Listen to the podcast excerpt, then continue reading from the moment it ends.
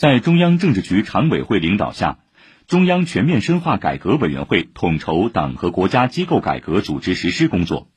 地方机构改革由省级党委统一领导改革方案报党中央备案。中央层面的改革任务力争在二零二三年年底前完成。地方层面的改革任务力争在二零二四年年底前完成。推进机构改革情况和遇到的重大问题及时向党中央请示报告。